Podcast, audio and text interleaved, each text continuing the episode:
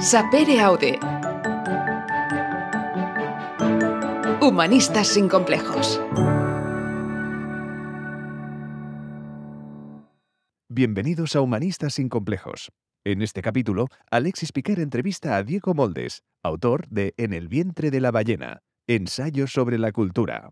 Les escuchamos. Bienvenidos a Humanistas sin Complejos. Soy Alexis Piquer y en este espacio compartimos nuestro amor por la cultura y por las humanidades. Y una de las maneras en las que lo hacemos es invitando a autores y autoras a charlar con nosotros sobre sus libros y sobre cómo han llegado a ser lo que son. Hoy tenemos el enorme placer de recibir a Diego Moldes, que es autor de En el vientre de la ballena, ensayo sobre cultura.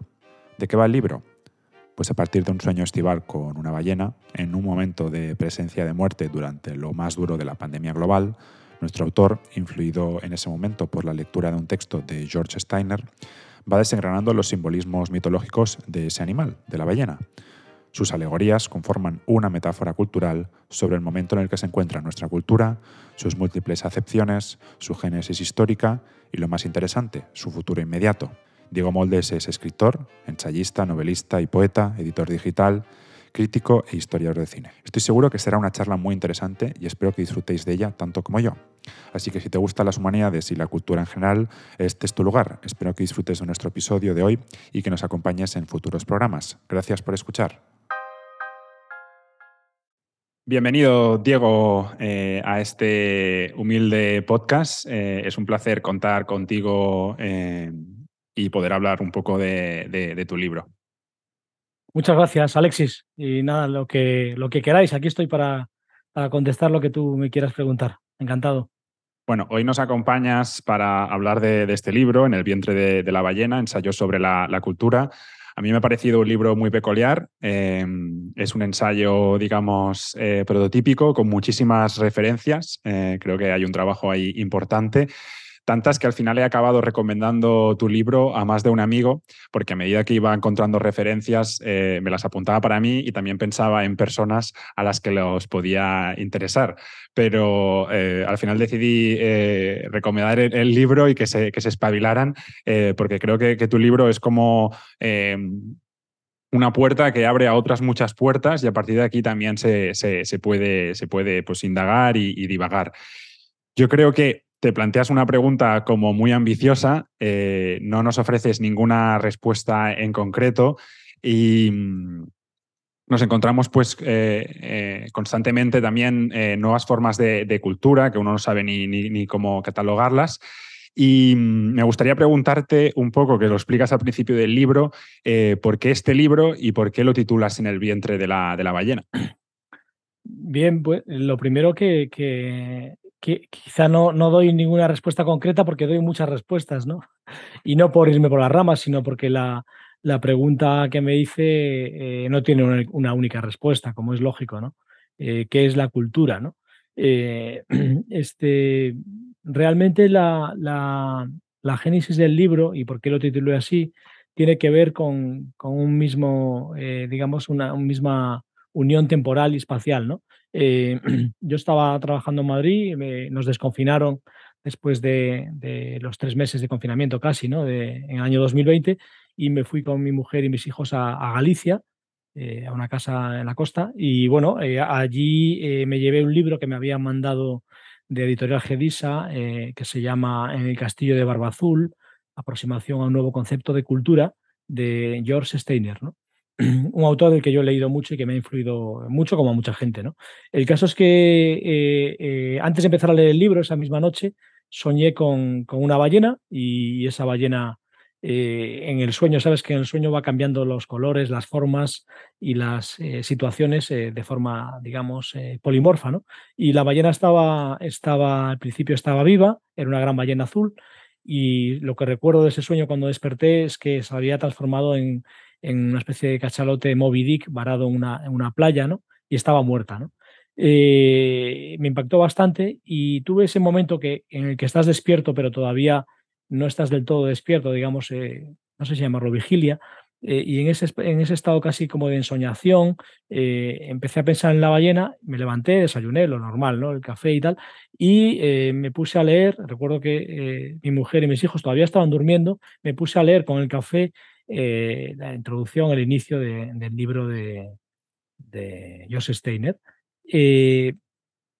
pasó el día y a lo largo de la tarde, de repente me vino fulgurante la, la idea eh, de hecho, eh, eh, fotografié la, página donde escribí a, lápiz sobre el texto de Steiner, no recuerdo ahora la página, me hizo clic, es como una especie, no sé, como de visión, no sé cómo decirlo, en donde yo visualicé esos libros que muchas veces te habrá pasado o, artículos que tienes en la cabeza pero no acabas de concretar, ¿no? Y siempre recomiendan los que la gente que ha escrito mucho que tenga siempre a mano un lápiz y un papel o un bolígrafo para ir apuntando las ideas porque si no las ideas se te pueden ir, ¿no? sobre todo los que tenemos eh, mucha actividad intelectual. Y bueno, a partir de ahí ya surgió el libro. Ahí, esa fue la semilla. Y el, y el título de En el vientre de la ballena, pues eh, al leer el libro el lector se da cuenta enseguida que, primero que es una alegoría, es decir, una concatenación de símbolos, y al mismo tiempo esa alegoría eh, encierra una, una, doble semántica, ¿no? en el sentido del significado del vientre de la ballena eh, que puede ser, por un lado, eh, que estamos siendo engullidos por una ballena, ¿no? En ese momento de presencia de muerte que fue el inicio de la pandemia, donde veíamos noticias de muerte todos los días, y al mismo tiempo podría ser eh, lo contrario, que del vientre de la ballena, en vez de ser el mito de Jonás, que es engullido por una gran ballena, puede ser al contrario, que del vientre de las ballenas surgen otras ballenas, ¿no? porque las ballenas, es obvio decirlo, pero hay que recordarlo, que parezca una perogrullada, son mamíferos, eh, no, son, no son peces, ¿no? Y, entonces de su vientre nacen, pues como de los seres humanos, o de cualquier mamífero nacen ballenatos, ¿no? Y entonces esa metáfora me parecía muy poderosa porque eh, las ballenas son animales acuáticos, que es el símbolo máximo de la vida, ¿no? Y, bueno, y me pareció que era muy, muy oportuno titular así el libro, ¿no? Quizá a lo mejor también influido por el propio, la propia metáfora del título de, de, de Steiner, de, en el castillo de Barba Azul, ¿no? que también es evidentemente una metáfora muy poderosa. Bueno, ahí con la ballena compartes en el, en el libro una serie de poemas y yo descubrí un simbolismo de la ballena que desconocía, toda esa parte de profundidad emocional. Eh, en parte me sentí identificado, pero no sé si esto es como con, con, los horóscopos.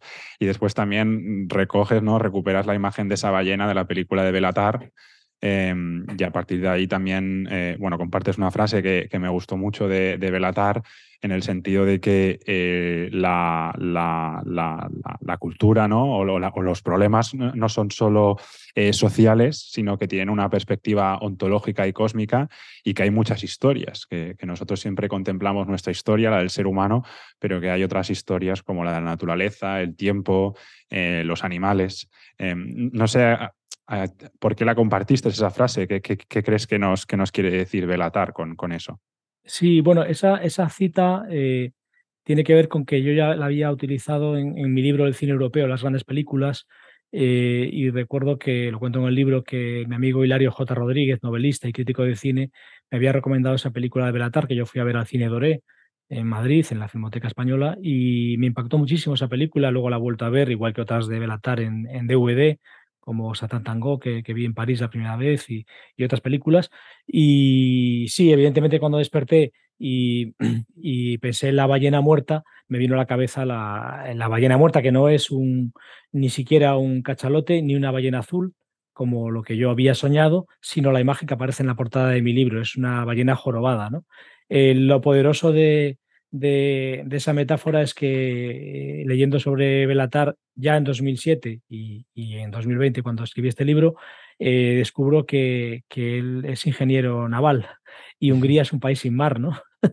es curioso que después de la caída del Imperio Austrohúngaro, eh, todavía, pues si Belatar nació en los años 50, que en los años 70, no sé si sigue existiendo, que existiese esa ingeniería en, en Hungría, ¿no?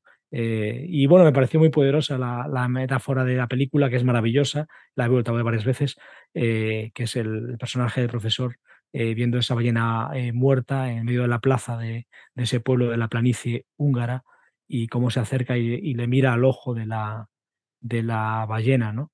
Ojo que además aparece también en un poema de Homero Aligis, que es uno de los que colaboran en el libro, y que también ha escrito poemas sobre, sobre las ballenas. Antes de entrar ya en el, en el, tema importante de la cultura, sí que hay otra frase que, destacas como al principio del libro en dos o tres ocasiones y hablas de la segunda ley de la termodinámica y dices que vivir es defenderse de esa entropía, de esa lucha contra el eros y que hay una pulsión de vivir y el tanatos, pues que es la, lo contrario, que es dejar de, hacerlo. Eh, para ti, eh, o sea, ¿cómo, ¿Cómo interpretas esa, esa, reflexión? ¿Crees que vivir es una lucha constante entre estas dos eh, fuerzas? Bueno, sin ninguna duda, y eso no lo creo yo. Lo, primero, eh, por precisarte y sin ánimo de, querer corregirte, la cita no es mía, sino de José Muñiz, que es eh, catedrático de psicometría, rector de la Universidad de Nebrija y, es una persona que precisamente cuando yo estaba escribiendo el libro eh, dijo esto en una, en una, conferencia que dio en la Universidad de Nebrija, me impactó muchísimo eh, y, le pedí eh, a Pepe Muñiz, le dije, oye Pepe, ¿me puedes mandar tu discurso? Porque hay un fragmento exactamente que me encaja con algo que estoy escribiendo, ¿no? y él me dijo, por supuesto. Entonces lo incluí y, lo cito ahí porque me parece que lo que dice es cierto. Supongo que, que tú también lo compartes en el sentido muy evidente de que nuestro propio cuerpo es el resultado de una evolución biológica que ha sobrevivido a la entropía, ¿no? Y es un mecanismo de una, de una complejidad y precisión fruto de tres millones de años de evolución. No digo nada nuevo, que lo sabe todo el mundo, pero a veces nos olvidamos de las cosas más obvias, ¿no? Y una de las cosas más obvias es que, es que esa segunda ley de la termodinámica, la ley de la entropía, eh, eh, es lo que, lo que hace que todo tienda hacia el caos, ¿no? Y hay una serie de cosas que están en orden y otras, entre ellas la cultura como distinción entre naturaleza, que el propio ser humano, la propia especie, eh, dota de orden, pero que no lo tienen, solo existe en nuestra, en nuestra imaginación. ¿no?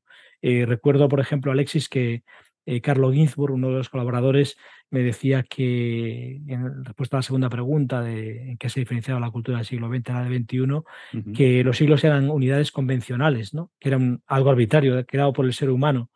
Y a mí, antes de contestar el correo, él estaba viajando de Los Ángeles a Bolonia que es donde, donde tiene casa, aunque vive en California, me, me, reí antes de contestar el correo eh, por lo siguiente. Yo le digo, ya, todos son convenciones humanas. Eh, los días de la semana, los meses del año. Eh, tenemos un sistema decimal porque los seres humanos tenemos 10 dedos y no 8, ¿no? Nuestro y mundo, cosas, y, claro, mil cosas más. O sea, que decir que eso, los siglos, los milenios, por supuesto, las décadas, todos son convenciones humanas, ¿no? Todo lo que no es fruto de la naturaleza es una convención humana. Y ese propio ser humano también forma parte de la naturaleza, con lo cual la distinción entre artificial y natural también sería un artificio, ¿no?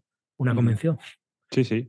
No, que tenía preparado una, pregunta para más adelante, pero ahora que comentas esta oposición entre lo que es naturaleza y cultura, y que comentas varias veces en el libro que la cultura es lo opuesto a la naturaleza, sí que me llamó la atención porque realmente hay una serie de de, autores, de libros, de, contenido, que cada vez más apuesta por ese estudio de la teoría evolutiva y que en, parte nos, nos, nos, invitan a acercarnos a, aquellas cosas que, que, nos definían ¿no? como, como, como, como, como seres humanos cuando todavía no había cultura o había una protocultura eh, y era todo muy, muy incipiente.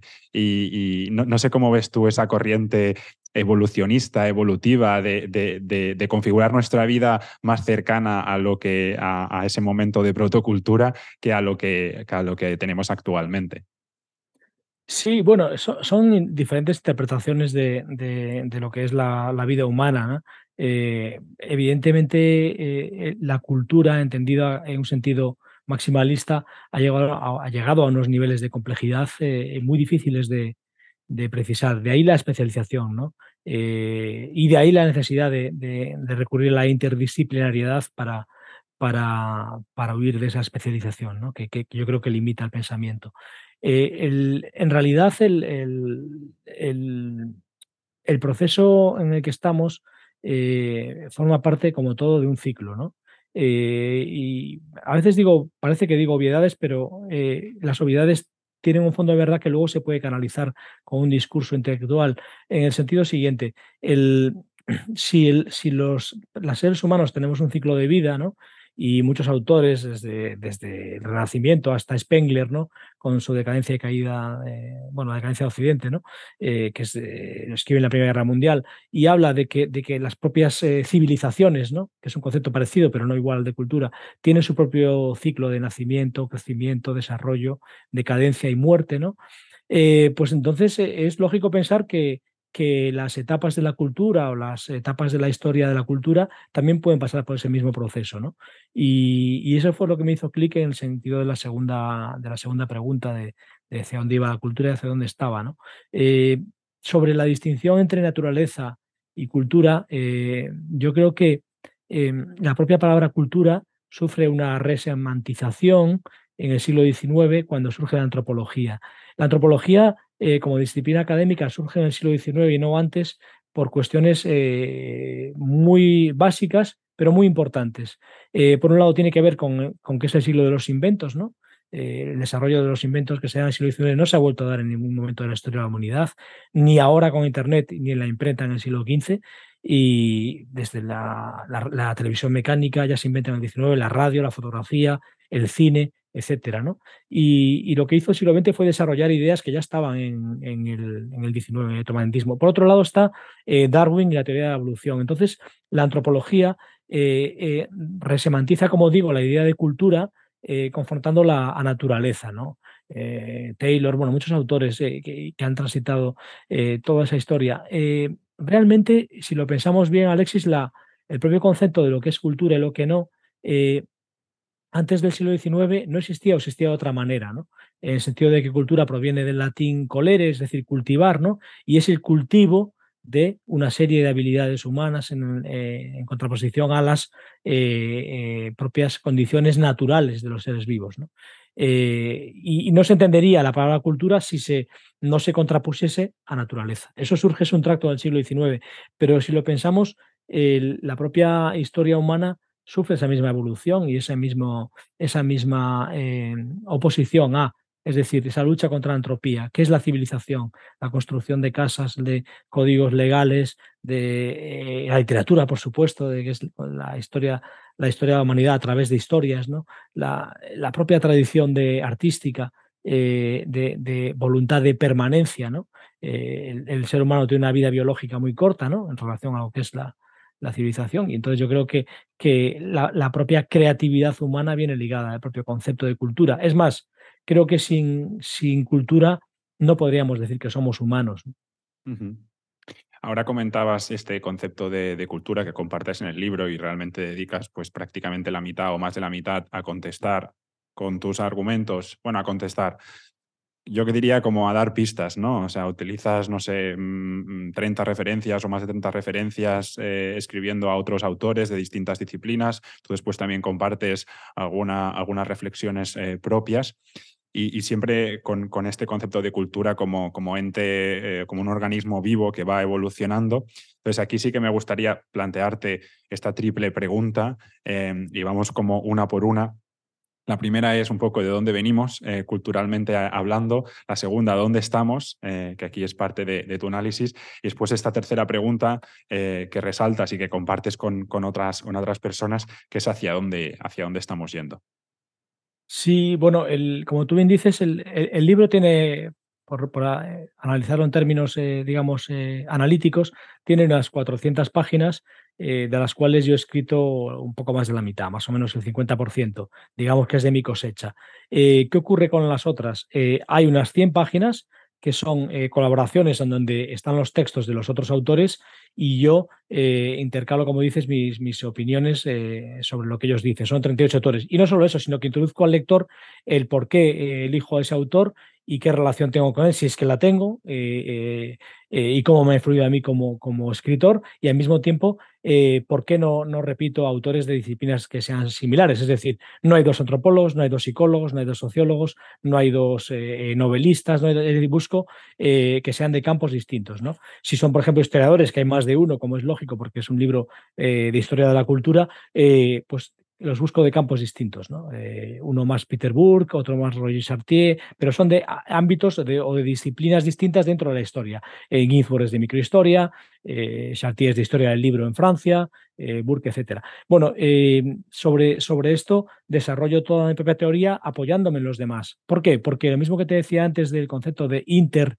disciplinaridad, de, poner en contacto disciplinas distintas para poder analizar la cultura y analizarme a mí mismo como autor y al propio lector, darle la pista para que reflexione sobre qué él es él como lector, como sujeto cultural, ¿no? ¿Qué, qué, es lo que le define como lector, como sujeto cultural? Al mismo tiempo creo en el concepto de, de como te decía, de intergeneracionalidad, vamos a decir, no sé si la palabra es correcta, es decir, que la cultura es un proceso intergeneracional de maestro a discípulo, de padres a hijos, a nietos, a bisnietos, etc. Es decir, no se puede entender la cultura si no se entiende un, desde un criterio historicista, eh, eh, porque el, digamos, el acumulado de conocimientos es lo que permite que la cultura avance. No digo que progrese, porque no creo que el concepto de progreso ni en la cultura ni en el arte. Creo que, eh, como bien decía, eh, por ejemplo, em, eh, el famoso poeta Pérez Ginferrer, gran cinéfilo, que decía que las pinturas de Altamira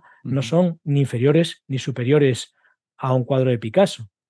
Son distintas y cada uno tiene su valor artístico y cultural en su contexto histórico pero no se puede decir que, exista un concepto de progreso en el sentido de que es mejor lo más reciente, ¿no? Eso sería un error garrafal, ¿no? Cualquier persona que haya estudiado humanidades estará de acuerdo con esto. Eh, y bueno, el, voy desarrollando, como te digo, el, libro en, ese, en, esos parámetros. Eh, también yo estoy muy influido por la cultura judía eh, me parece eh, muy interesante eh, y, de hecho el, nieto de unos judeoconversos de las montañas de León, llamado Miguel de Cervantes, lo utiliza en un libro que todos conocemos, que es El Quijote con, Don Quijote y Sancho, ¿no? que es el diálogo talmúdico, ¿no? en, donde, en donde los textos dialogan entre ellos. ¿no? Y tú puedes dialogar con personas que están vivas, que están presentes en carne y hueso, pero también con personas que están en tu imaginación y no son reales. Eh, y eso es la literatura, en el fondo, ¿no? La creación de un universo literario autónomo y, independiente de la realidad. Y luego están los personajes eh, históricos muertos que viven, por eso cito a Quevedo en el libro, eh, el famoso poema de Quevedo, desde la torre, pues viven a través de lo que han dejado escrito, ¿no? Y, me pareció que era muy interesante dialogar así, como estoy haciendo ahora contigo, solo que por escrito. Bueno, recuperando un poco esa triple pregunta, eh, desde cuándo venimos, hay un hecho característico que para definir un poco y para entender dónde estamos y ese cambio que tal vez estamos sufriendo, que es la cultura impresa. ¿no? Siglo XV aparece la, invención de la, imprenta y a partir de ahí da lugar a lo que tú denominas pues, eh, una cultura moderna. ¿Qué supuso ese cambio para conocer nuestro, nuestro origen, ¿no? de dónde venimos y también ahora dónde estamos? ¿Cuál es el momento y tu análisis actual? Sí, bueno, eh, yo eh, quise de hecho poner un, eh, un fragmento en Zenda Libros, en una revista en la que colaboro desde que me lo ofreció hace unos años Arturo Pérez Reverte y con, Miguel Munarriz y Leandro Pérez, que les agradezco siempre que me publican cosas de cine. Y, bueno, ahí, ahí les di un fragmento que, que en donde ponía la parte esencial eh, que no desarrollo en el libro, porque creo que es, sería una, obra de tesis y yo no quería escribir un libro de tesis, pero sí di la pista para, para que a lo mejor algún lector más joven viese la pista de que ahí estaría una, una tesis de la historia de la cultura. No, no, no, quiero, no quiero ser tampoco pretencioso en el rimbombante, pero eh, básicamente me di cuenta de, de, dos conceptos que iban en dos líneas paralelas, Alexis. Por un lado, eh, que las etapas de la cultura humana, eh, desde mi criterio y el de muchos historiadores, son seis, es decir, por un lado están las culturas prehistóricas, que tienen cultura oral, cultura pictográfica y cultura ideográfica, ¿no? de ideogramas. después pasamos a lo que llamamos las culturas históricas, es decir, escritas, y ahí eh, hay otras tres etapas. La cultura manuscrita, la cultura impresa y la cultura digital. Bien, nosotros ¿dónde estamos ahora? Estamos en la sexta etapa, es decir, estamos en la, en la tercera etapa de la cultura histórica, que es la digital, y en la sexta desde el inicio de las cavernas y la cultura oral eh, junto al fuego. ¿no? Eh, pero claro, no hemos abandonado la cultura impresa. ¿Cuándo surge la cultura impresa?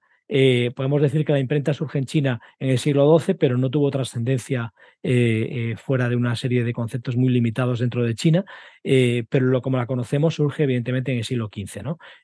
Gutenberg entre 1441 y 44 en, en Estrasburgo y probablemente también en Países Bajos, pues toma ideas para la imprenta de tipos móviles y a partir del año 44 hasta creo que 1453, si no recuerdo mal, que es el año que cae Constantinopla y, completa la Biblia, eh, la llamada Biblia de Gutenberg. Eh, pues da inicio a, una nueva etapa en la historia de la humanidad, ¿no? que es el inicio de la Edad Moderna. Eh, el término moderno y Edad Moderna surge en el siglo XVII eh, bien, entonces podemos decir, ¿la cultura impresa está muerta? Eh, no, pero sí está en sus últimas etapas, como lo estuvo la cultura impresa en el siglo XV, en el final de la Baja Edad Media, cuando los escolásticos, eh, que tenían el monopolio del saber y lo tuvieron durante mil años en Europa, pues lo, lo, van perdiendo a favor de, los humanistas, que digamos que utilizaron la imprenta como no solo como elemento de, difusión cultural, sino de transformación del pensamiento. En base a bueno, muchas cosas que mucha gente ha estudiado perfectamente de lo que se llamó el Renacimiento. Eh, bien, eh, yo eh, lo que intento explicarle al lector en base a todo este diálogo, y no me extiendo más, es que la cultura occidental moderna, la cultura impresa, lo que llamamos la modernidad, tiene una fase de precultura que, que, va desde el cambio del siglo XIII al XIV, digamos, desde, desde el final de la época de Petrarca, en torno a 1300 y pico, 1400, hasta Gutenberg, hasta la década de 1450. Luego hay una, una etapa larguísima que yo denomino de cultura, que, que va prácticamente hasta los años 50, eh, y, y, luego una, una, etapa que Steiner eh, eh, vive, y por eso escribe ese libro que mencionaba antes en el año 70, se publica en el 71, que es la de, de counterculture, ¿no? la contracultura. Eso abarca unos 10 años, luego vivimos una etapa de postcultura, que es en la que nazco yo y mucha gente de mi generación, que va desde el año 71 hasta el 94, que es cuando se empieza a comercializar Internet.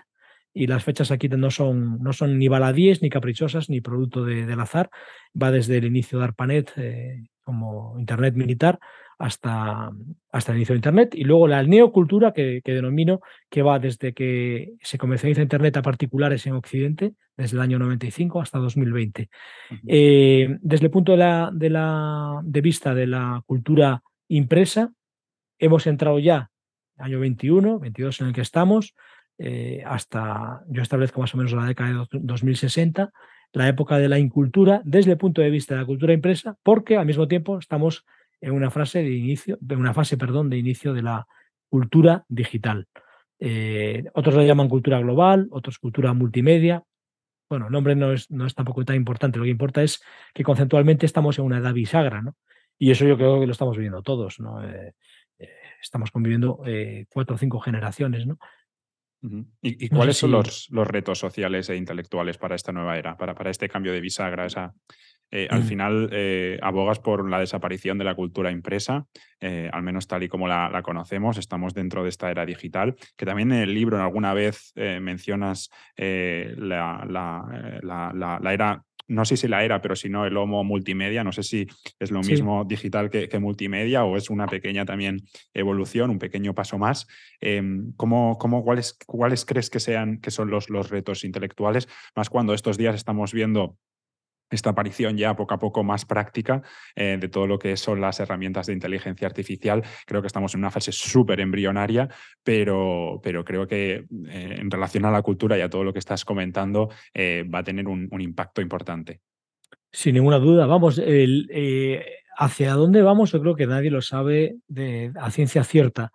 de mismo modo que si, siguiendo con la analogía, con todas las habilidades eh, históricas y contextuales y sociológicas que hay, eh, si estamos en una época, digamos, embrionaria, y me gusta mucho la expresión que utilizas, Alexis, en el sentido de que la cultura digital es una fase muy primigenia, equivaldría, pues si lleva, eh, vamos a decir, entre 27 y 52 años, equivaldría a la década de 1490 en, en el mundo de la imprenta, ¿no? ¿Cómo estaba la expansión de la imprenta en Europa? Con 300 y pico imprentas por toda Europa, produciendo más libros en 40, 50 años, lo que se llamó la etapa incunable, ¿no? que va hasta 1500, produciendo más libros que en toda la historia de la humanidad. En, en solo dos generaciones de personas se producen más libros que, porque claro, antes los libros se, copiaban a mano, como todo el mundo sabe, ¿no? Pues claro, eh, esa fase ellos tampoco se imaginaban que luego iba a dar lugar a todo lo que pasó, ¿no? Por supuesto, la aparición de la prensa, el primer periódico del mundo es en, Estrasburgo en 1605, el mismo año que se publica El Quijote, y, todo lo que supuso, ¿no? Con la transformación de la burguesía, bueno, que, te voy a contar, ¿no? Todo lo que es la, historia de la modernidad, vamos, ¿no? Y, cómo a su vez la, propia revolución de la imprenta dio lugar a la revolución eh, científica del siglo XVII, ¿no? Que nos ha llevado hasta donde estamos, ¿no? Y esa revolución se dio en Europa, no se dio en ningún otro continente, y se dio con unas coordenadas culturales muy concretas, ¿no? Eh, en la situación actual, y, has dado con la clave, que es la inteligencia artificial, eh, yo no soy ningún experto, pero sí soy consciente de que la cultura impresa, tal y como la hemos entendido, está a punto de acabar. Hay gente que me ha dicho que cuando salió un titular en la prensa que ponía el año, la década de 2060, que le parecía demasiado cercana eh, y otros demasiado lejana en función de la edad de la persona que leía esa noticia. ¿no? Eso también es muy significativo.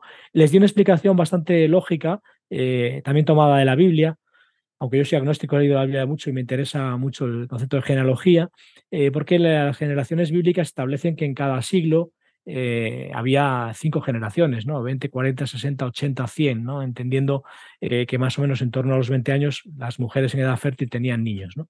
Pero claro, ahora sabemos que la edad promedio está subiendo, está en 33 años y sigue subiendo hasta los 40 años y conviven personas de 90 y pico años con otros que han nacido ya este siglo. ¿no?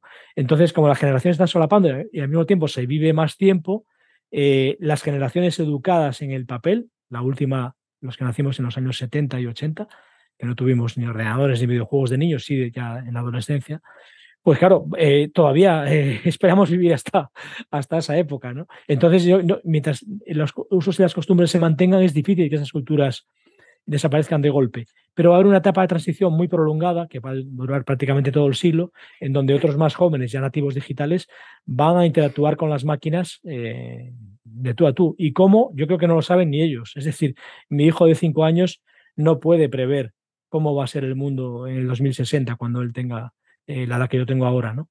Eh, ¿Cómo van a ser esas formas culturales? ¿Cómo se van a crear? Esa es la, gran pregunta. Esa es eh, una pregunta que sí, como tú bien decías, queda sin responder en el libro.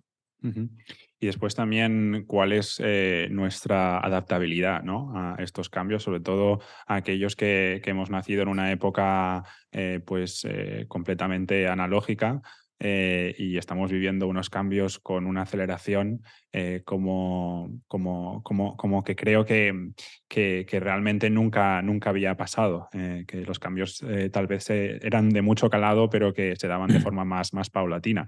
Y aquí quería recuperar para comentar un tema precisamente relacionado con esa adaptabilidad, una frase de María Zambrano que dice que mm. resbalamos por la vida en lugar de agarrar con firmeza y sensatez las riendas de nuestra responsabilidad con este fenómeno ¿no? muy actual eh, ligado al auge de toda esta tecnología que estamos comentando y cómo el Homo multimedia ¿no? se ha convertido en un ser que, a mi parecer, ha entregado eh, la atención eh, que seguramente predisponía una cultura mucho más analógica a la deriva de pues, esta, esta rapidez ¿no? en pro de, de, una estrategia también capitalista eh, pues que, que, que promueve el consumo y también el hecho de ser consumidos de, de, forma pues, incesante y, desaforada.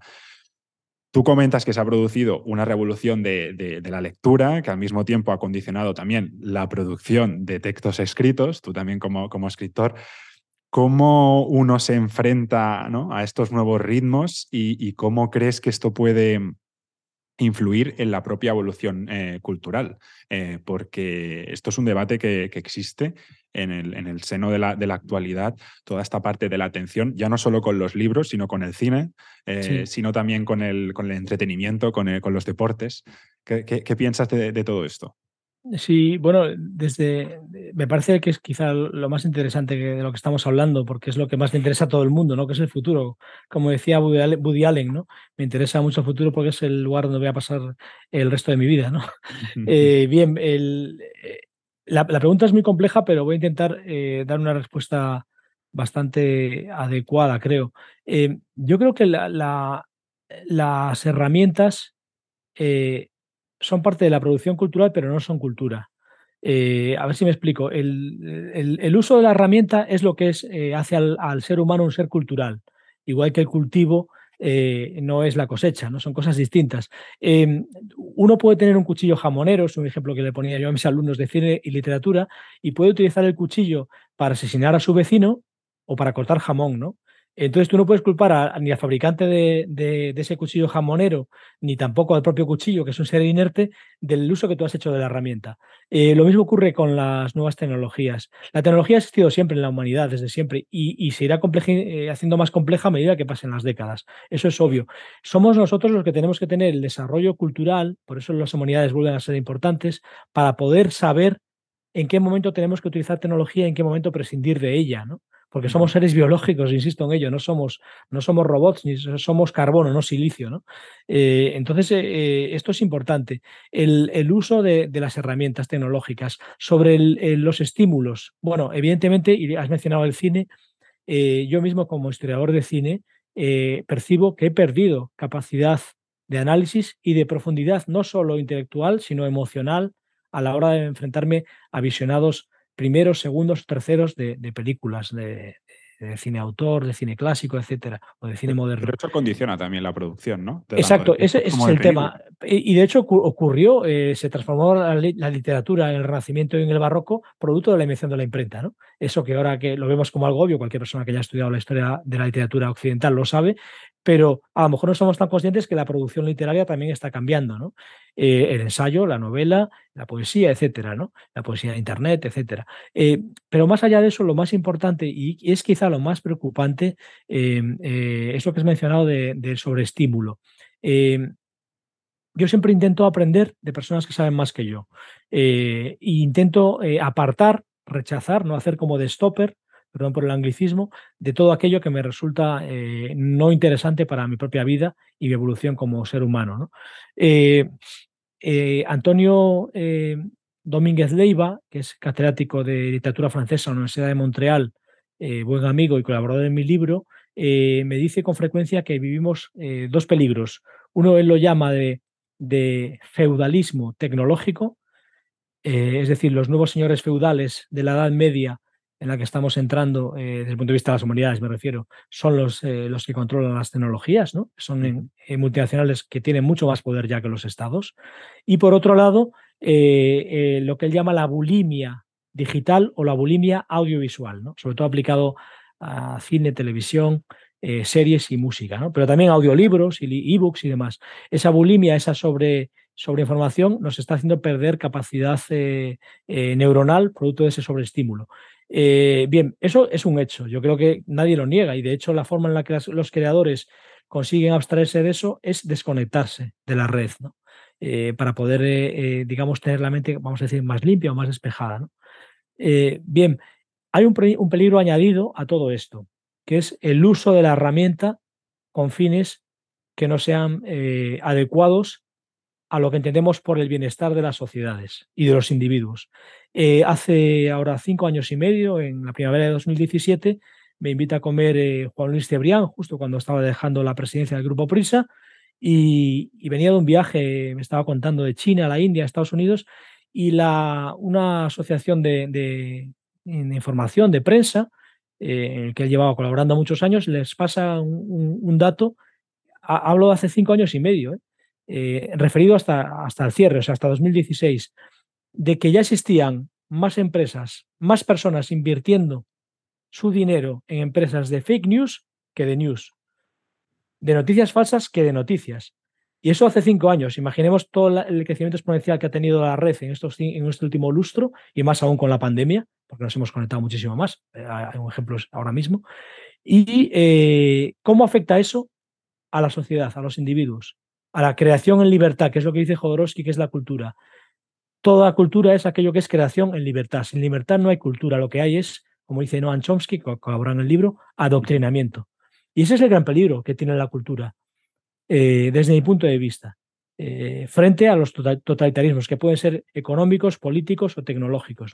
El ser humano, cuando ha hecho sus mejores logros culturales en cualquier campo, desde mi punto de vista, ha sido cuando ha creado en libertad. ¿no? Y eso sí está en riesgo y es un peligro real. ¿no? Eh, Teodor Califatides, que eh, grandísimo novelista, conocido tardíamente en España pues, gracias a Galaxia Gutenberg y a la labor de Joan Tarrida como editor suyo en España, me decía en, en, su texto que, con el que colabora en el libro y también luego en persona, cuando vino a presentar un libro suyo a Madrid maravilloso, que realmente él lo denominaba un gran paso de gigante hacia atrás.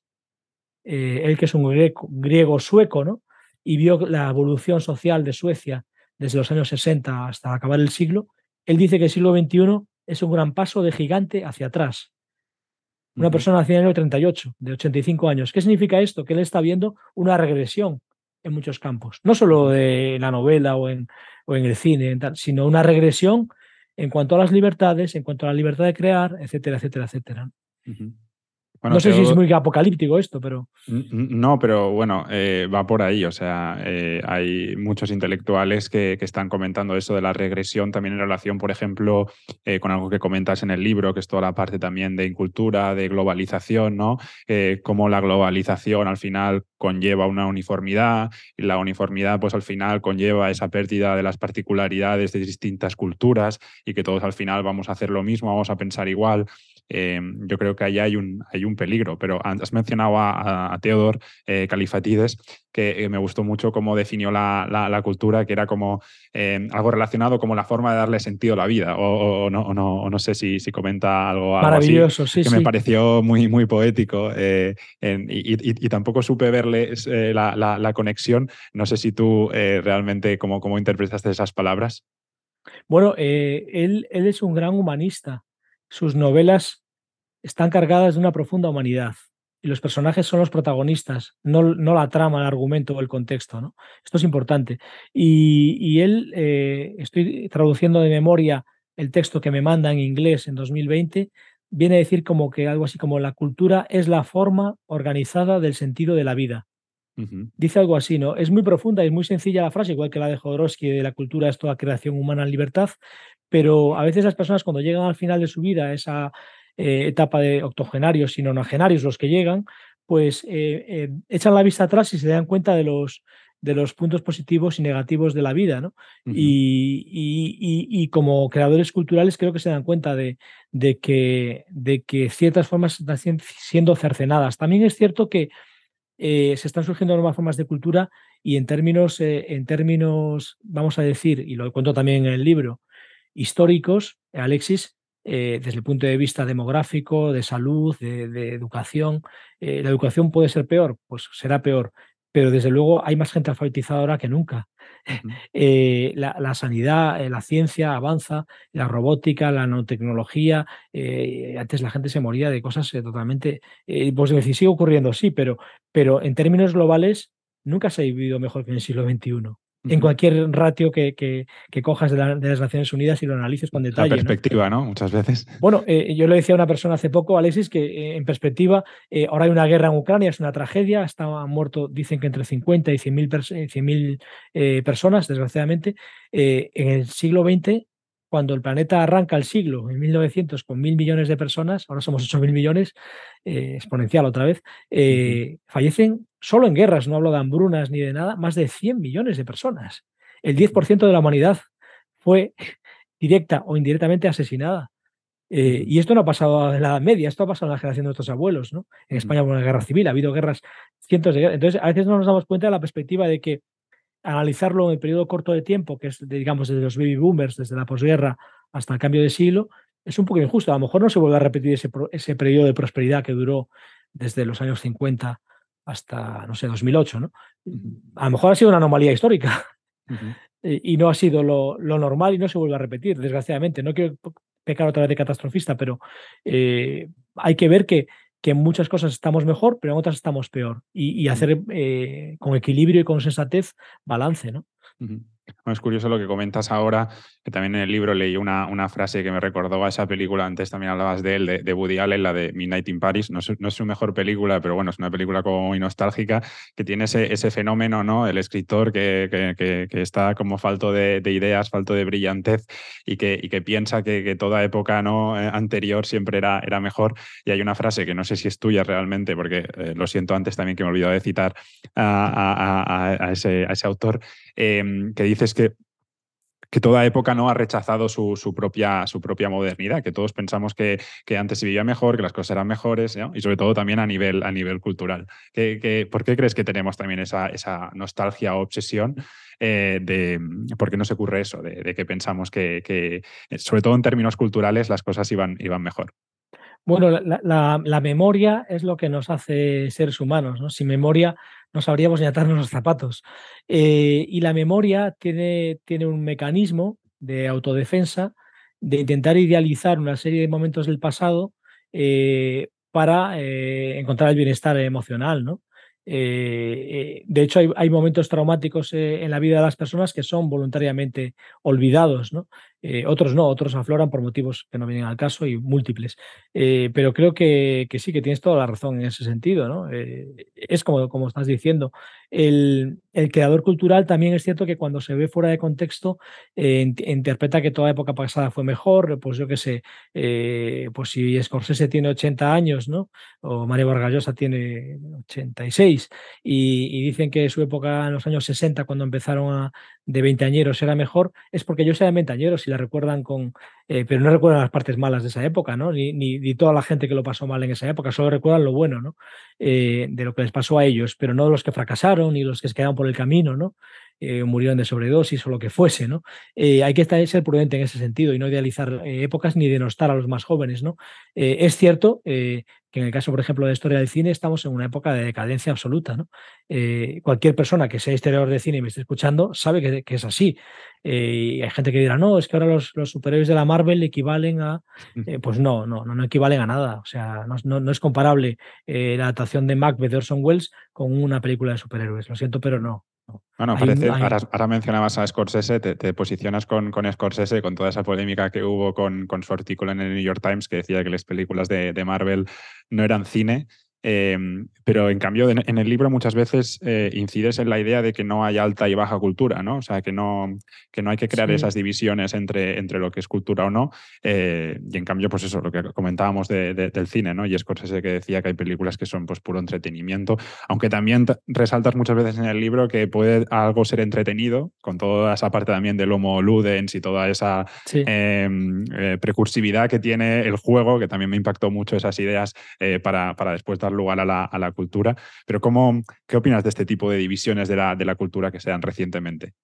Bueno, el, tema de alta cultura y baja cultura, eh, ya, eso ya escribió Humberto Eco hace 60 años, debería estar súper superado, ¿no? Súper superado, perdón por la, por la, la, palabreja. Eh, Luis Alberto de Cuenca eh, me dio la frase que cito ahí, que también colabora en el libro, de que no existe alta cultura ni baja cultura, sino buena cultura y mala cultura, ¿no? Y puede haber un buen cómic y un mal cómic, y un buen cuadro renacentista y un mal cuadro renacentista. No, tiene que ver ni con la expresión, ni con el campo de actividad, ni con, ni con el medio. Tiene que ver con que, es decir, uno no puede atacar la televisión, tendrá que atacar unos ciertos contenidos que hay en televisión, etcétera, ¿no? Tú puedes ver eh, una película de Hasta que llegó su hora de Sergio Leone en Netflix o puedes ver un documental de cotilleo. Eh, pero no puedes atacar a la plataforma, sino el contenido que tú consumes. Eso es una cosa. Respecto a, lo, que, lo, que, dices, eh, estoy de acuerdo eh, con Scorsese en que eh, entretenimiento ahora mismo ha copado el cine de Hollywood, pero no solo existe el cine de Hollywood. De hecho, él, es un experto en cine italiano y en cine polaco, ¿no? Y, no lo menciona. y por otro lado, siempre ha existido entretenimiento. Para que existiesen las primeras películas de Scorsese o otros autores en los años 60, tenía que haber un cine masivo que era bastante infumable, ¿no? Y en todas las épocas, desde el cine mudo, ha existido entretenimiento, igual que en las demás industrias culturales, ¿no? y luego hay una frase que se me quedó grabada cuando yo era becario en Televisión de Galicia, hace más de 20 años, que dijo, eh, recuerdo que se estaba maquillando y luego fue a tomar un café, este Terence Moix, que en paz descanse, que me encantó. Eh, lo dijo fuera de, cámara, pero a mí se me quedó grabada para siempre. Él decía que uno cuando iba a un kiosco a Barcelona podía elegir entre comprar la revista dirigido por o fotogramas o comprar la revista pronto. Nadie le ponía una pistola en la cabeza para comprar la revista pronto. Con perdón, es que comprar la revista pronto, no sé si, sigue existiendo. Lo que quiero decir es que, que, hoy en día tú tienes muchas opciones y la oferta eh, cultural es amplísima. Entonces, no culpemos a los creadores ni a los distribuidores de esa cultura, sino que cada uno tome sus propias decisiones y se haga su propia eh, composición de lugar sobre qué, es que, más cultural o menos cultural. ¿no? Confiemos en la inteligencia de la gente. Yo creo que eso resume un poco lo que, lo que pienso sobre alta cultura versus baja cultura. Ahora has dicho lo de la oferta cultural amplísima y aquí hablamos, eh, tuve la oportunidad de hablar con Jorge Carrión eh, y, se, comentó este, este hecho, ¿no? Y una de las cosas que, bueno, que, nos comentaba él es que eh, dentro de, este escenario de, oferta cultural amplísima, como cada uno eh, se atreve y puede trazar ese camino cultural, ¿no? O sea, por dónde se empieza, por dónde se sigue, eh, si te vas al cine y no tienes ni idea de cine, pues por dónde, pues, lo comenté con García hace poco también hablando y me decía, no, tú tienes que ver lo que quieras de cine, lo que te apetezca, no tienes que trazar un, camino y a partir de ahí pues ya irás construyendo. ¿Qué opinas de eso? Porque al final, em, si alguien eh, recomiendas un libro que, me lo compré, no recuerdo el, el autor, em, me sabe mal, eh, que es como todo, como todo, lo que se tiene que saber de cultura. Eh, hablas de, él al principio. Sí, sí, sí. Dieter Spanish. Este. Sí, sí. Y entonces lo, tengo ya, ¿no? Como, como una especie de canon eh, que, establece, que establece él, lo tengo pendiente para, para leer.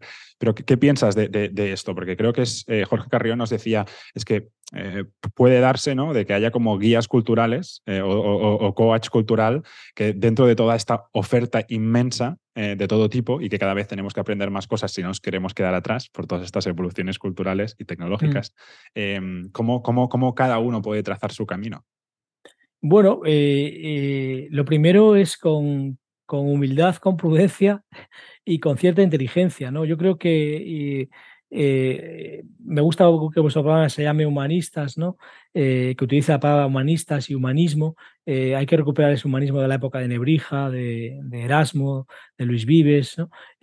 porque lo importante es poner al hombre en el centro. yo creo que García acertó ¿no? en el sentido de que es un error pretender moralizar con la cultura, ¿no? Y de hecho, como decía, la cultura si, intenta colar mensajes ideológicos, de, sino que sea, me da igual, realmente no es una buena cultura desde mi criterio, porque lo que intenta es hacer adoctrinamiento, ¿no? que es lo que decía Chomsky, que nunca debe ser la, educación, que es evidentemente un resultado de la cultura, o al revés, puede ser que la cultura sea un resultado de la educación y, sea un, se retroalimenten de forma híbrida. ¿no? Eh, pero García tiene toda la razón. El cine, eh, cada uno va, depurando sus, sus, conocimientos y sus gustos y va llegando al cine que le interesa. La suerte es que podemos llegar. Antes era muchísimo más difícil, ¿no? Eh, eh, pues porque era más limitado. Jorge Carrión con sus libros lo ha demostrado, ¿no? Eh, analizando las librerías, el, modelo. Es cierto que hay más amenazas porque hay más uniformidad cultural en, la, en la, parte, digamos, lo que en Amazon llaman el long tail, ¿no? La larga cola de productos, pero hay más productos. Entonces la inteligencia de cada uno es poder llegar a lo que quieras. perdón por autocitarme, pero yo mismo eh, he publicado 12 libros, publico ahora en, enero otro y, he colaborado en, no sé, cuarenta y pico libros colectivos. Eh, antes de Internet es imposible que yo tuviese eh, la capacidad, yo no, cualquier persona de, que, que, empezase a escribir con veintipico años, de publicar tantos libros de temas tan heterogéneos, porque no había eh, o sea, los, los medios obligaban a ir a la biblioteca a hacer las fichas y demás. Y eso, pues el libro que yo he escrito, el, de los judíos en 20 años o este último en 7 meses, pues me hubiesen llevado todos 20 años y hubiese escrito dos o tres.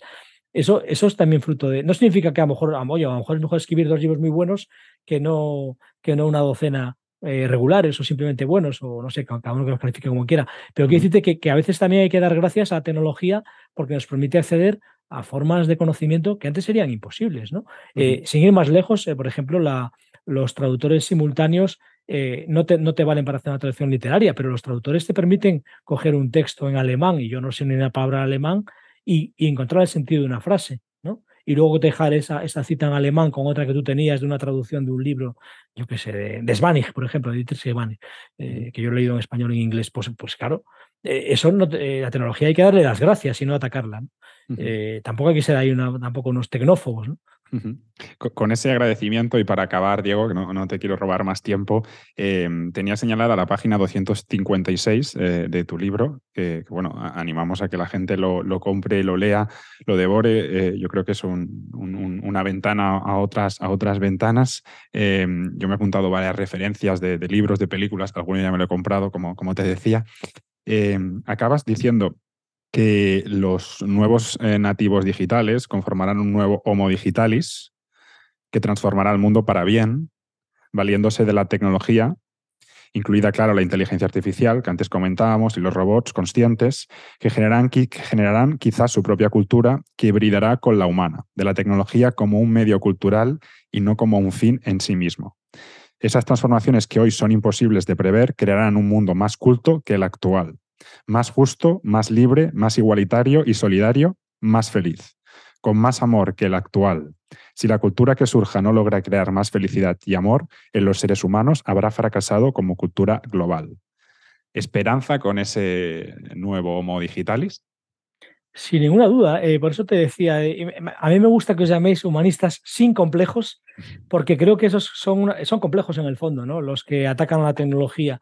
Eh, creo que hay que confiar en, en, los niños de hoy. Y de hecho yo estoy en una fundación trabajando en una fundación educativa porque creo en la educación.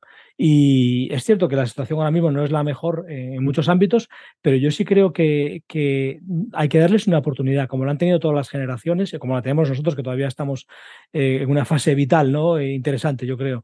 Y, ver cómo conviven esa, y dialogan esas culturas, ¿no? Como digo, si, si, yo creo que esto va a durar unos 40, 50 años, si no más, pues hay que entenderlo así. Y, y sí soy optimista en ese sentido, Alexis, en el sentido de que creo que las herramientas que, que, ellos van a desarrollar y los contenidos que van a crear eh, no van a ser ni mejores ni peores que los que se han creado en el pasado, van a ser distintos pero probablemente eh, van a ser más humanistas. Si no lo son, y insisto lo que lo de humanistas sin complejos, que me encanta, eh, eh, la cultura global fracasará, evidentemente, y volveremos al tribalismo, y volveremos a los nacionalismos excluyentes, y volveremos a las dictaduras, y a los señores feudales, y a, y a, la privación de libertad de las personas, y a la privación de libertad sexual, religiosa, yo qué sé, de todo tipo, ¿no? ese es el riesgo, por eso la cultura tiene que tiene que estar unida a tecnología. Por eso no se puede separar las humanidades de las ciencias. Ese es el gran error. Y ese debate que yo cito en el libro eh, eh, es el que hay que desterrar. Eh, va todo de la mano, por eso creo en lo, multidisciplinar. ¿no? sí es cierto, y con esto acabo, perdona que me, que me extienda en la respuesta, Alexis, que eh, en los años 90, los que éramos chavales, creíamos en el concepto de la multiculturalidad. ¿no? Y Peter Burke, que sabe muchísimo más que nosotros de esto, eh, ya dijo que quizá el error eh, en lo que llama hibridismo cultural es llamarle multi, multi, y había que llamarle interculturalidad para preservar esas culturas locales, esas minorías étnicas, esas minorías lingüísticas que tenemos en España y en toda Europa y en todo el mundo, tenemos que eh, tender a, lo intercultural y no a lo multicultural, que es lo que da a ese fenómeno aberrante de, globalización eh, aculturizante. ¿no? bueno, eso son las humanidades, ¿no? Eso es esa, transversalidad, esa interconexión que fomentan las, las humanidades, eh, que, yo, a mí me parece el punto interesante de todo esto. Totalmente de acuerdo, sí, sí. Bueno, eh, Diego, gracias de nuevo por eh, acompañarnos en este humilde espacio. Eh, gracias también por tus alabanzas, por el nombre. La verdad es que, bueno, lo único que queremos es acercar la, brillantez de, personas como, como, tú a otras personas que puedan tener interés en, este tipo de, asuntos pues, humanísticos, culturales, artísticos. Em, simplemente felicitarte por, por, este, por este libro. Eh, hay un trabajo espectacular eh, desde mi humilde punto de, vista.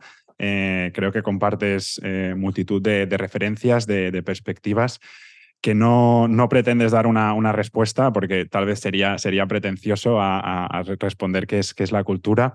Y como te comentaba al principio, eh, creo que cualquier, eh, cualquier persona interesada en, las humanidades, eh, en la cultura, pues encontrará en tu libro un, un, montón de, referencias em, para, para, que al final, pues como me ha pasado a mí y supongo que le ha pasado a cualquier lector de, tu libro, podamos construir ¿no? y podamos seguir aprendiendo en este camino del, conocimiento, cada uno a su, a su ritmo, cada uno a su velocidad, pero al final yo creo que antes hablábamos del sentido de la vida, pues seguramente ese es uno de los sentidos de la vida, ¿no? Eh, conocernos más a nosotros mismos y eso pasa también por, por conocer cuál es nuestra, nuestra cultura. Así que gracias de, nuevo por compartir un, rato de, tu tiempo y seguro que volveremos a hablar, seguramente relacionado con el, con el cine, al menos eh, yo tengo esa, esa espinita ahí clavada. Muy bien, espero que sí. Gracias Alexis por este tiempo eh, compartido. Un abrazo fuerte. Y hasta aquí una nueva conversación, una nueva charla con el autor Diego Moldes, que ha compartido con nosotros su tiempo y su sabiduría hablando de su último libro, En el vientre de la ballena. Muchas gracias a todos los que estáis ahí apoyando a este proyecto y escuchando este podcast. Seguiremos trayendo novedades y nuevos autores y autoras para seguir compartiendo con vosotros y que entre todos podamos enriquecer nuestra experiencia. Recordad que tenéis todos los episodios y toda la información en nuestra web humanistassincomplejos.com y que nos podéis encontrar por mail, Twitter, Instagram, TikTok, etcétera, en todas partes. Y por último, si te ha gustado este podcast, esta charla con Diego Moldes, compártela con quien creas que pueda interesarle. Es una pequeña acción que nos puede ayudar a seguir compartiendo todavía con más gente este precioso proyecto. Gracias y hasta la próxima. Nos vemos en Humanistas sin complejos.